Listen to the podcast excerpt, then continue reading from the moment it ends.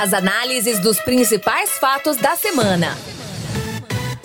Pode falar. O podcast de política da Sagres 730. Olá, eu sou Rubens Salomão, jornalista, apresentador do programa Manhã Sagres, da Rádio Sagres 730, de segunda a sexta, às, das 7 às 10 da manhã, e estamos chegando com a 23 edição do podcast Pode Falar, número 23, com as análises da política nesta semana, último Pode Falar de 2018, chegando comigo e também com a minha companheira de apresentação de Manhã Sagres, jornalista Cileide Alves. Oi, Cileide, tudo bem? Oi, tudo bem? Oi, gente. Petras de Souza, gestor da Rádio Sagres 730, também com a gente. Oi, Petras, tranquilo, né? Tranquilo. Rubens, Cileide, os ouvintes que nos acompanham. Já fizemos a retrospectiva, mas foi até bom o ano de 2018 ou não, Petras? Bom. Tá bom, né? É bom, o que tem, né? É o que tem. Terminando, começando 2019. Tá aí, batendo a nossa porta. Como é que foi, Cileide? Já fizemos a nossa retrospectiva, tá no Sagres Online, tá tudo lá, mas no geral foi tranquilo, inclusive o nosso podcast, né, que estreou em 2018. Pois é, esse é o marco que a gente tem positivo. Aliás, eu tenho dois. Eu, eu ah. posso falar muito bem do ano de 2018, porque foi o ano que eu comecei na Rádio Sagres 730. Estreiei aqui com você no, no Manhã Sagres, no mês de março, né?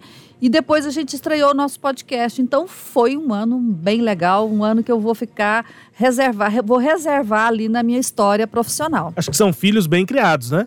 Então estamos encaminhando aí para o resto. E... para continuidade. O prazer foi nosso, foi um fantástico mesmo, profissionalmente falando, né? Ter a Cileide aqui ao nosso lado. Foram muitos momentos de aprendizagem, né? E curtir com vocês mais uma vez o Pode Falar. E é uma responsabilidade grande ficar no lugar de Samuel Estraioto. Pois é, e quem está navegando aqui, ouvindo a gente é, nas plataformas digitais, também vê os materiais do nosso Sala de Imprensa, em Petras? Outro Esse... filho aí de 2018. Exatamente. Que foi, que foi é, a gestação dele foi no A Caminho do Voto. Começou com A Caminho da Copa lá é atrás. Verdade, é verdade. A caminho da Copa, depois A Caminho do Voto e o Sala de Imprensa agora. Para quem está navegando, ouvindo o nosso podcast, 14, também tem o conteúdo diário Lá no sagresonline.com.br. É isso. E a gente, nesta 23 edição do Pode Falar, estamos analisando os fatos desta semana, última edição é, de 2018. Em dois blocos, nós vamos conversar sobre o último embate, é, sobre o fim da transição de governo entre o governo eleito de Ronaldo Caiado e o atual, é, o governo que se encerra, né, a gestão do PSDB com José Eliton. E num segundo bloco nós vamos falar detalhadamente aqui sobre a cara é, do, da gestão de Ronaldo Caiado, os secretários já indicados por Ronaldo Caiado, dois blocos aqui de conversa de perspectivas também para esse próximo ano de 2019 em Goiás, começando sobre os embates finais da transição de governo. Então, é o fato que hoje nós temos um, um, um, além da dificuldade de não ter o financeiro, nós temos também uma dificuldade hoje dentro daquilo que a legislação determina. Como é que você vai pagar algo que não está empenhado? Então nós pagaremos e quitaremos, a minha preocupação é essa, o nosso mês de janeiro, e vou imediatamente já pedir a toda a minha assessoria que busque alternativas para que a gente possa fazer qualquer tipo de renegociação, porque na verdade a minha dívida não é apenas da Folha, minha dívida chega a 3 bilhões e 400 milhões de reais. Essa é a realidade da dívida que eu vou assumir no dia 1 de janeiro. Algumas folhas de áreas específicas não foram empenhadas, porque nós temos o espaço orçamentário limitado para isso. Mas nada impede que no dia 1 de janeiro sejam empenhadas essas folhas e pagam, mesmo porque, como eu disse, disponibilidade financeira haverá para liquidar essa operação, mesmo porque se você projetar a receita é, entre o dia 1 e no dia 10 de janeiro, a estimativa da área fazendária é de mais de 700 milhões de incremento de receita só nesse período, mesmo porque a arrecadação do mês de dezembro ela é ingressada nos cofres públicos normalmente entre o dia 5 de, de janeiro, que é a data em que os contribuintes recolhem os ICMS relativos ao mês de dezembro. Dois lados aí, Sileide Alves, da história. Folha de pagamento de dezembro é uma pendência que fica para 2019 e ouvimos o governador eleito Ronaldo Caiado e o governador José Elton sobre essa questão que deu o que falar nesse fim de transição, Sileide. Pois é, a transição é, que começou prometendo ser tranquila terminou em embate, né? Bate pesado, pesadíssimo. Aquele momento inicial, a gente falou muito disso, né? Tá legal, tá bonito, tá respeitoso, vamos dizer assim. Vou dizer que virou desrespeitosa, mas os embates quentíssimos, pesados, ah, os números é, de ambos os lados não batem, né, Sileide? um fala que é um valor, outro fala que é outro. E o que eu acho que piorou muito, Sileide, agora, no finalzinho dessa transição, a questão salarial, né? Essa é. dúvida se os funcionários, servidores do, do Estado vão receber dezembro. A, a gente sabe que agora, em, em, em 2018, não vão receber. Né? O governo atual diz que pode fazer o pagamento até o dia 10 do, do mês subsequente, mas isso será possível? Pois é, Bom, é, uma, uma dúvida que fica, né? É, é, outra, outro desencontro de números é essa expectativa é, da gestão que se encerra é, de receber arrecadação até o dia 10 é, é, contar com algo que não é real ainda, né? Uma expectativa. E aí, quem vai estar tá com os números na mão para dizer que se recebeu ou não, vai ser o governo eleito, a nova gestão. Então, se o, o diz uma coisa agora, 777 milhões de expectativa de arrecadação, ele diz isso, mas depois o Caiado pode chegar lá e com o, o discurso político dele, a intenção dele de começar o governo nesta, nessa situação de crise financeira, né, de terra arrasada, ele pode simplesmente negar, dizer que não, isso aí não, não teve nada disso, o déficit inclusive é maior. Ou seja, a, o discurso, a, a, luz do discurso, ela muda de lugar, Sileide, não é mais, não vai ser mais a do atual governo. Né? Bom, vocês levantaram muitas questões aí. Eu vou começar pela é, institucional aqui. A, a, a transição, ela começou bem porque ela começou de forma institucional. E não tem, não tem como ser diferente. Então, era uma relação ali entre governador que estava encerrando o mandato e o candidato eleito. Então, obviamente, aí eles estabelecem uma relação muito é, é, boa e, e precisa de ser boa. Né? Mas aí, quando você começa a entrar dentro dos números, aí é que vem, não só dos números, mas das informações, dos dados em geral, aí que surgem as divergências. E as divergências são, portanto, é, políticas. E aí elas acabam final, terminando em embate. Não quer dizer que, mesmo com o embate que tem, que tem ocorrido agora, que a relação entre é, os, os atores né, seja ruim. Não, não é ruim. Certamente, no dia da posse, não vai ter nenhum clima é, é, é, é, ruim entre eles, um clima tenso entre Caiado e José Hélito. Eu acho que não vai ter por conta disso, porque a relação institucional ela, ela prevalece. Isso é o ponto positivo da democracia. Entra governo, sai governo e o, o, o, o Estado ou a instituição ela é preservada. Então, é, esse é um aspecto. Agora, Vamos entrar para a parte das divergências. As divergências, elas ocorrem exatamente por conta é, daquela velha conversa que a gente já teve aqui no podcast, que é a, que é a construção da narrativa. O, o governo que sai quer é, dizer que fez o possível, é, que a crise é, é em função da, das questões econômicas, das dificuldades que o país enfrenta, e o governo que e, e tem razão, parte dessa crise de fato é disso, né? E aí eh, todos os estados e municípios estão sofrendo. Não, mas aí eu faço uma observação. Tem razão, tudo bem, em mas parte. Mas por que que teve um discurso diferente disso? Pois é, aí eu vou por que dizer. Que na campanha falava o contrário. Exatamente. A é... questão é a versão. Tem que escolher que versão você tem. Ou tem a versão de que a crise é nacional e está ruim mesmo ou tem a versão de que nós superamos a crise. Porque o que teve de gente falando, inclusive o governador, o Marconi Perillo, o ex-governador, o governador Zé Elton e secretários então falando, não, Goiás é o primeiro estado a sair da crise. Ora bolas. É, aí é que eu vou falar, tem razão em parte. Em parte, sim, a crise nacional ela afeta o, o, o estado de Goiás como afeta todos os outros. Agora, o que o governo não diz é que o, o, ele próprio, ao é, é, construir e manter uma estrutura de poder por 20 anos, isso trouxe prejuízos para o equilíbrio fiscal do Estado. E como que isso ocorreu? Olha, são, são desde nomeações né, até decisões políticas de, de políticas públicas, públicas que são tomadas e que, não, que são mais vantajosas para o grupo político do que para o Estado. E eu vou dar um único exemplo: o Goiás na frente. Né? O Goiás na frente foi, para mim, um dos grandes equívocos do governo de é, é, Marconi Perillo agora no finalzinho.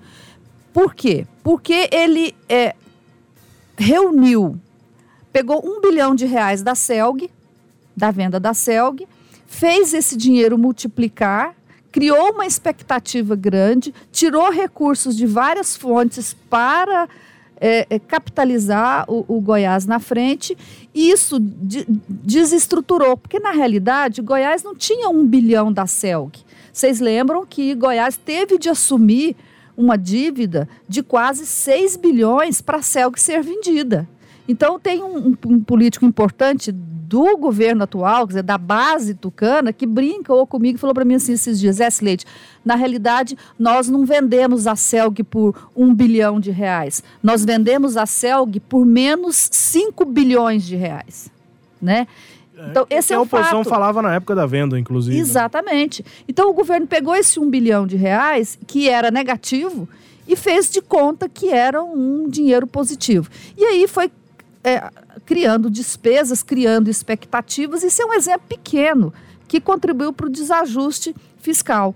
Então, desde que a, que, que a secretária Ana Carla deixou o governo há dois anos atrás, é, aquilo ali já foi um indicativo de que a opção pelo ajuste fiscal que o governador Marconi Perillo tomou com a, a nomeação da, da, da, Ana Carla, ele já estava desistindo dela. Não quero, não estou querendo dizer com isso que a Ana Carla seria a única pessoa capaz de fazer o ajuste fiscal. Não. Poderia ter nomeado uma outra pessoa que desse continu, continuidade à pauta dela.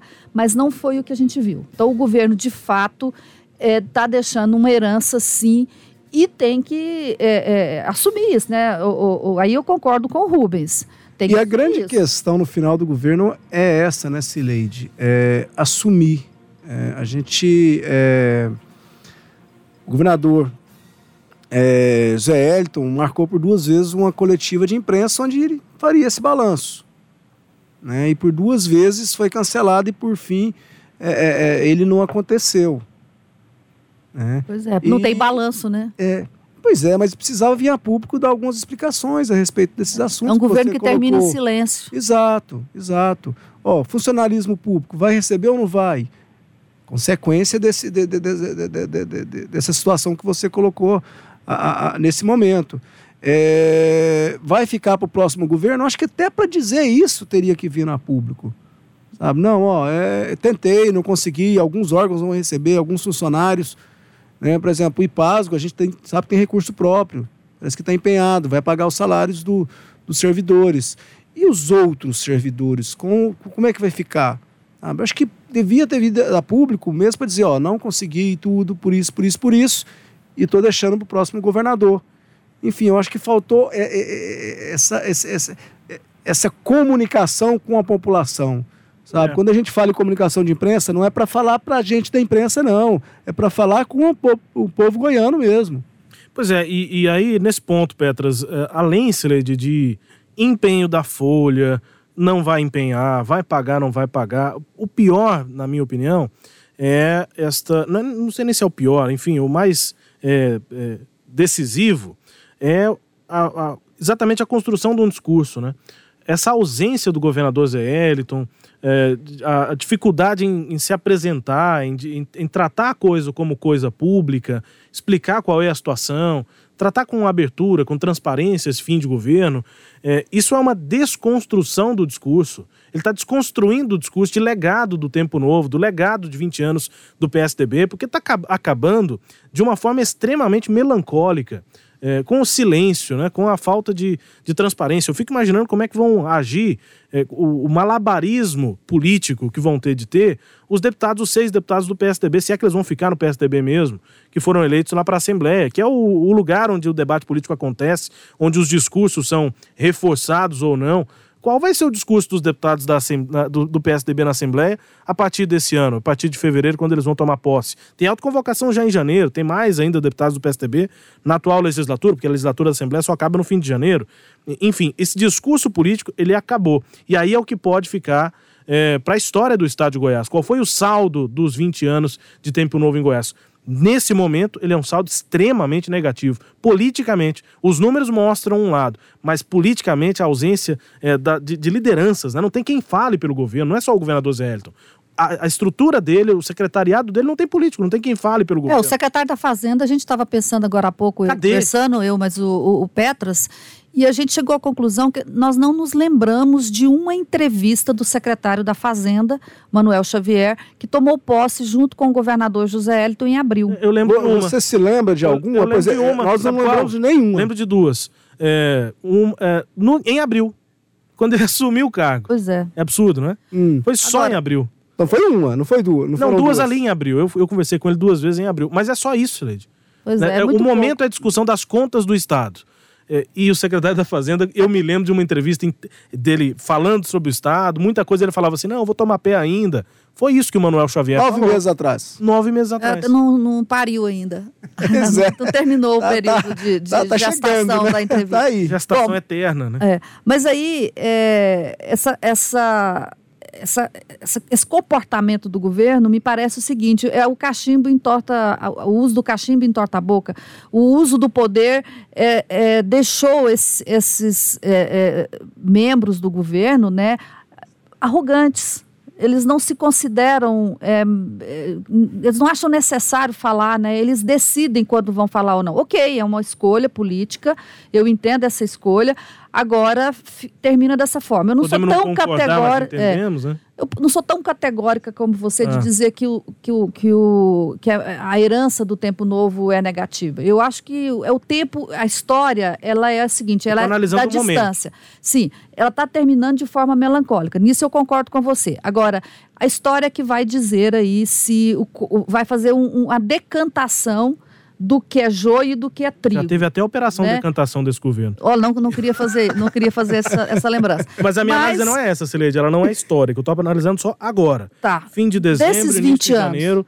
É, é hoje esse saldo é negativo. É, claro que a, anos não que a dá para falar. ela pode da, da, dos fatos históricos, a história é isso. Isso. A história vai sendo construída, mas nesse momento é um saldo extremamente negativo, é a minha, minha visão. E aí só para e, e, acho até difícil que nesse processo de agora em diante é, que seja muito difícil, inclusive, reverter isso. Aí eu já estou pensando mais nessa análise que você está fazendo, mais histórica mesmo, para frente. E, e só para encerrar esse, esse tema aqui, a expectativa de receita que o governo está fazendo, é, ela parece ser irreal, mas ela é feita com base em, em, informações que a Cefaz tem, mas que o governo não passou. Que é o seguinte: a Cefaz está acostumada a receber a partir do dia primeiro, que é quando os salários são pagos na, na, grande maioria das empresas, tudo, as pessoas começam a fazer pagamentos, paga conta de água, paga conta de luz, paga escola, paga isso, paga aquilo, e aí é o momento, vai no supermercado, esse é o momento do dia primeiro até o dia 10, é um momento que... que é, uma arrecadação do Estado. Uma né? arrecadação maior. Daí que surgiu essa expectativa de receita de 770 milhões. Pode não se cumprir, é. pode, mas eles trabalham com é, esse histórico de arrecadação do Estado. Pois é, e aí eu nem entrei, numa, quando eu citei aqui os 777 milhões, essa expectativa, eu nem tenho a informação de, de, se a expectativa é real ou não. É mais a questão do discurso político, né? É, o Caiado lá no fizeram... cargo, ele pode... É. é, é Sim, os, pode. os números, eles podem ser um pouco mais maleáveis do que, do que de fato a gente imagina que sejam na matemática. O governo de Ronaldo Caiado começa neste mês de janeiro com uma presença de nomes, principalmente de fora, quem são os secretários, qual é a cara do governo de Ronaldo Caiado.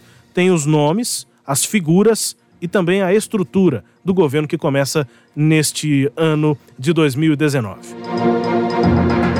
Uma diminuição da máquina administrativa, não quero uma máquina inchada como essa que nós estamos vendo. Então está sendo feito um estudo né, para trazer de fato menos é, é, é, caixinhas de postos de trabalho e mais condição de eficiência na máquina pública. Né? Austeridade, controle dessa gestão. É, então, essa é a ideia que o governador tem, tem, tem, tem trabalhado. Né, e, e, a, e aonde que nós vamos consolidar na reforma. Nós temos aí inúmeras superintendências, inúmeras gerências, com competências que se sobrepõem. Às vezes você olha e fala, bom, essa competência aqui já poderia estar nessa outra gerência ou nessa outra superintendência. Então, são, são situações ali que vão gerando. Aí você cria uma superintendência, abaixo dela tem várias gerências, e abaixo da gerência tem vários cargos de assessores. Então, é dar essa, essa minimização né, na, na, na, máquina e poder dar ela uma eficiência. Porque sinônimo de máquina grande, às vezes, nem sempre é qualidade. Este é o secretário do Gabinete da Casa Civil, Anderson Máximo, que concedeu entrevista aqui à Rádio Sagre 730, assim como vários dos secretários que assumem os cargos agora. Eu vou juntar tudo, Sileide, e a gente vai analisando aqui é, sobre essa perspectiva de governo. Além dessa questão da administrativa, o Anderson Máximo, inclusive, disse para a gente que a reforma só deve chegar à Assembleia na próxima legislatura, ou seja, em fevereiro, é o que está sendo conversado no governo, mas eu vou juntar tudo. Tem a questão da estrutura, é, essa questão de segundo, terceiro escalão, número de secretarias está aumentando, as que foram fundidas estão voltando a existir, agricultura, cultura, e já vou juntar também com as caras, as figuras do governo de Ronaldo Caiado. Eh, Rodney Miranda, secretário de Segurança Pública, Nassaniago Ricardo Suavinski, Adriano Rocha Lima no Desenvolvimento Econômico, Ismael Alexandrino na Saúde, Desenvolvimento Social, que é a antiga cidadania, Marcos Cabral, Wilder Moraes na Indústria e Comércio, Marcos Roberto Silva no Detran, a Cristiane Alckmin Schmidt na Fazenda, que vai ser uma supersecretaria, Planejamento mais Fazenda, Secretaria de Economia, o Coronel Devilson, é, Devislon Adelino, comandante dos Bombeiros, Secretaria da Casa Militar, o Coronel Newton Neri, o Coronel Renato Brum, comandante-geral da PM. Ah, na Educação, Fátima Gavioli, Juliana Prudente, Procuradora-Geral do Estado, Vacil Oliveira, na Comunicação, Anderson Máximo, na Casa Civil, Ernesto Roller, na Secretaria de Governo, Antônio Carlos de Souza Lima Neto, na Agricultura, Edival Lourenço, na Cultura, Meio Ambiente com Andréia Vulcanes, e no esporte, Rafael Ângelo do Vale Raif. São alguns dos nomes ainda já confirmados nesta semana, até agora, claro que todos tomam posse já nesse início de janeiro. Nomes, as caras e o que vai ser a estrutura do governo de Ronaldo Caiado, Silente. Zé, desses é, nomes que você leu aí agora, 19 são do primeiro escalão. É, desses 19 do primeiro escalão, tem sete que não são de Goiás. Sem contar que a grande maioria deles eh, tem um, um, perfil mais técnico, né? São pessoas que foram escolhidas mais pela competência profissional do que pelo currículo. Com isso, a gente pode dizer, na minha opinião, que a cara do novo governo é a cara e, é a imagem e semelhança de Ronaldo Caiado. Ronaldo Caiado conseguiu uma autorização política, digamos assim, dos seus aliados para montar a sua equipe. É claro que você pode dizer que um, o secretário, é, por exemplo, da Agricultura, ele tem é, a benção, digamos assim, do deputado federal é, o José Mário Schreiner, né? Porque o secretário ele veio da, lá da, da do Senar, da FAEG. Sim, tem, mas é uma escolha que o Ronaldo fez. Com isso, o, o Ronaldo conseguiu essa. Assim, a gente sabe que tem gente contrariado, mas está todo mundo calado, ninguém está reclamando. E não está reclamando por quê? Não está reclamando porque é, o governador tem muita tinta na caneta, ele está assumindo agora. Existe uma, uma aversão ao modelo de estrutura completamente política, né? uma, uma aversão a, a, a partidos e a políticos. E, e, tem uma crise que o Ronaldo soube utilizar bem esse discurso de, de crise para conseguir essa carta branca. Inclusive são vários, né? Inclusive, exata, eu estou falando internamente. Então são vários os fatores que garantiram a ele essa carta branca dos políticos para montar esse governo. E aí ele montou o governo pensando, agora eu estou falando aqui no que passa na cabeça de, de, do, de Ronaldo Caiado. Uhum. Ele está pensando em romper aquela estrutura que a gente conhece nas secretarias até hoje, que é o seguinte um, um, um político nomeia uma, um padrinho dele para determinado órgão. Aquele órgão acaba sendo administrado por aquele padrinho político. Né? Você, div, você divide o governo entre os feudos, grupos, né? criam feudos né? nos, nos governos. Caiado está tentando quebrar isso. Ele próprio vem dessa estrutura antiga, mas ele está querendo é, que ele seja o governador de todas as áreas. Então, vai... ele monta isso, ele monta esse governo com essa cara dele. Então, ele escolheu essas Pois é, pessoas. t- você falou que ele vem disso, dessa política mais tradicional. Mas o Caiado nunca foi base de ninguém, né, Sileide? Não, ele, ele sempre foi um político meio desgarrado. Nunca foi assim, ah, Né? a secretaria tal é do Da- Caiado. é do Caiado. Ele indicava, mas não era. É, isso, isso. é. Não que ele não Ma- tivesse indicação. Não, indicação. tinha em muitas. Mas não era assim essa coisa. Não, tem o grupo, por exemplo, aqui, o grupo do Jardel Seba, lá no terceiro mandato do Marconi. Era um grupo fortíssimo. Que tinha. Tinha área, além da Assembleia Legislativa, tinha, Tinha. é, grupos lá, o, o grupo do VEC, do Giuseppe VEC, tinha grupos lá dentro do, do governo, enfim. É, O Caiado nunca foi um desses caras, um desses é, donos de feudos, né? Não. senhores feudais do governo. Senhores feudais, não foi. E aí ele está tentando quebrar isso no governo dele. Ele está tentando fazer um governo que ele vai mandar. Ele vai mandar Diminuindo essa estrutura, né? subindo a estrutura. Aí ele vai mandar na Saniago, ele vai mandar na, na Cefaz, ele vai mandar na educação, ele vai mandar na ele vai mandar em todas as áreas. Essa é a ideia. E, e daí Bom. entra a reforma administrativa, que não é só técnica, né? Porque ela vai interferir em objetivos políticos. Claro. Se tem menos gerência, menos diretoria, o feudo vai ficando menor. Menor E ainda. ele tem que funcionar. É, agora a grande pergunta é o que acontecerá? Os políticos estão calados, né? Ninguém está reclamando, mas o que acontecerá quando a Assembleia Legislativa voltar, começar a trabalhar e chegar lá o primeiro projeto para ser votado, que deve ser o orçamento? Vai ser o grande teste de Ronaldo Caiado. Os políticos vão aceitar? A gente sabe, por exemplo, que o vice-governador, Lincoln TJ, ele não ficou com uma secretaria como ele gostaria de ter ficado. A gente sabe que o pai dele, Sebastião TJ, tinha peso em outros cargos no governo de Marconi Perillo, não está indicando agora. Como é que eles vão se comportar lá na hora de votação na Assembleia? Será que eles vão dar, continuar dando suporte para Ronaldo Caiado governar? Essa é a grande dúvida. Outra grande dúvida, então, primeira incógnita é a relação com a Assembleia Legislativa, é a hora do vamos ver de aprovar o projeto. Outra, outra grande incógnita é como esses secretários de currículo técnico vão conseguir trabalhar é, em órgãos que não exigem apenas habilidade profissional, mas exigem uma habilidade que é muito necessária, que é a de fazer a mediação política. Esses secretários conseguirão exercer esse papel de líderes é, dentro dos órgãos que, que eles, para os quais eles foram nomeados. Então, Rubens, assim, é um governo que a cara do, do, do, do, do Caiado me parece que ele está fazendo uma grande aposta no nome dele.